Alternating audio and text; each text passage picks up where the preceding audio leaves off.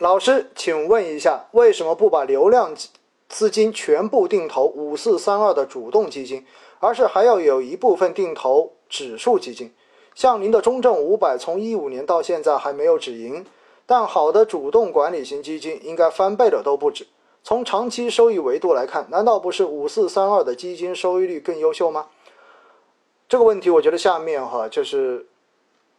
威化饼好好吃已经回复的非常到位了。牛市来的时候呢，主动基确实是跑不赢指数的，这个问题我之前有讲过，对不对？另外呢，还有很重要一点就是，按五四三二去挑基金经理，说白了这是看他的过往业绩。所以呢，如果主动管理型基金你做长期的投资，不是说不行，是可以的。而且我也一直跟大家讲过，如果你挑到了好的基金经理，你就相信他，一笔投进去就好了，没有问题。而且投进去呢，不要做止盈，长期拿，相信。基金经理可以在任何的市场环境中间帮你创造出好的超额收益来，这个逻辑是没有任何问题的。那为什么我还要去定投宽基指数基金呢？因为大家不要忘掉一点，我平时一般说到定投，都强调的是什么？都强调的是流量资金，也就是我每个月的工资进来之后，那么它是一个零散的钱，不断进来的钱。我把它投到宽基指数中间，好处在于第一省心，我不要我不需要去管它，我也不用管基金经理有没有换过，对不对？反正投进去市场怎么样子，反正它未来向上涨，我只要拿到市场的平均值就 OK 了。所以选宽基指数来进行定投是一个非常非常省心的事情。第二，定投最重要的是什么？定投最重要的是要波动。而波动需要的就是在市场上下变化的过程中间，它永远是满仓的，而指数基金永远满仓，所以相对而言，指数基金一般它的波动，尤其是中小盘指数，会比很多符合五四三二这个原则的大的主动管理型基金波动率都会要来的高一些。反而你通过分散的这种方式投入指数基金，说不定并不会。比那些五四三二的基金分批来的差，而第三，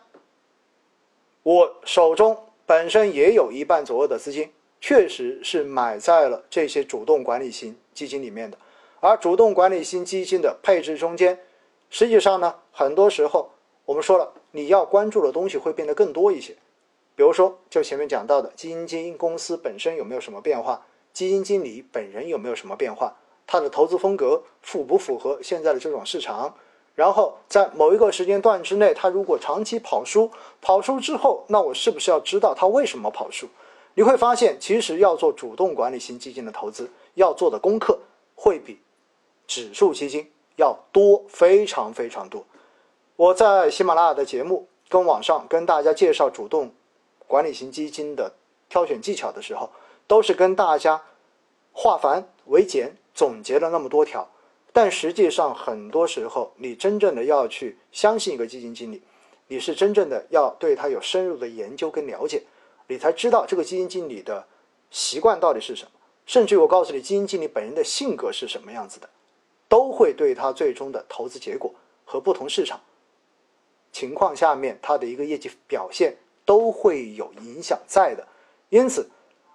我自己你会发现，我以前在上一家基金公司的时候，我买上一家的主动管理型基金就会多一些；而我在现在我自己供职的这家公司的时候，我买现在这家公司的主动管理型基金，我就会买的多一些。原因就是因为我自己会更了解，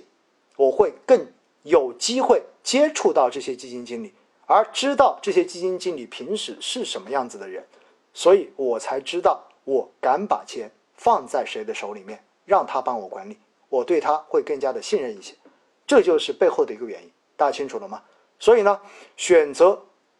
指数基金来进行定投，说白了是最不用动脑子、最简单，只要闭着眼睛投下去，就一定能够取得一个市场平均收益，这样子一个结果的产品。所以我会建议很多的小白投资者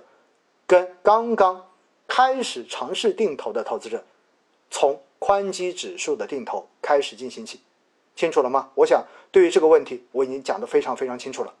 在直播中听到老师说，能做到百分之八的基金经理已经很牛了，但发现累计收益除以年数之后，每年达到百分之二十以上的基金很多，很困惑。这个不困惑呀？我觉得下面张洛回答的就非常的到位哈。如果每年都要百分之八以上，我告诉你，几乎确实是不可能的。但是你如果看一个基金经理的平均年化收益，要达到这个值，说实话是可以做得到的。因为按照证监会的统计数据，这个数据是当时在二零一七年年末的时候，然后证监会的副主席在一次公开的这种会议上面所发布的数据。从两千年到二零一七年的年底，中国的公募基金，偏股型公募基金平均的年化收益达到了百分之十六点五。但是这个百分之十六点五，很多人都感受不到，为什么呢？因为作为投资者而言，基金能赚到钱，并不代表着我们自己能赚到钱，这是完全不同的两个概念。我也举过例子。我们公司曾经有一只产品的话叫做是十年十倍计，对吗？就是十多年它可能涨了十几倍，但是最后我们看后台的这个投资者数据、持有者的一个盈利分析，你会发现赚钱的比例只有百分之五十，甚至于不到百分之五十的这样的一个比例，它是赚钱的。原因就是因为追涨杀跌跟对于基金产品的这种短期炒作思维的存在。造成大家往往都在某一个时段，基金净值随着市场涨到高位的时候开始大肆的买入，然后在市场出现调整的时候又没有耐心的等下去，承受不了市场波动的风险，到最后在不该卖的时候把它卖掉。所以，哪怕产品经过波动之后，它的净值长期在往上涨，到最后在中间真正能够稳定拿到盈利的人并不多。这也就是我为什么会在喜马拉雅上面。录制这些节目的一个根本的目的，包括我在各个渠道、各个场合去讲课、做客户活动所一直强调的。我希望大家能够知道，在投资市场中间，什么东西是正确的，我们该怎么正确的去进行投资，如何正确的去做正确的事情。所以，这就是讲到非常重要的哈。年化百分之二十以上的基金经理，你看他的回数值真的很多。但是，到底有多少人能够伴随这些基金经理一直拿到最后呢？所以我一直给大家灌输的是：如果大家自己的投资能够稳定的拿到百分之八以上，甚至百分之十以上的年化收益，我告诉你，你就已经赢了市场上面超过百分之九十，甚至于百分之九十五以上的投资者。因为现实中间，真正在投资中间能够赚到钱的人。永远都只是少数而已。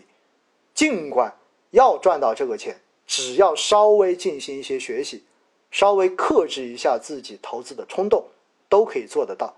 但是，知易行难，好不好？这是对这个问题我的回答。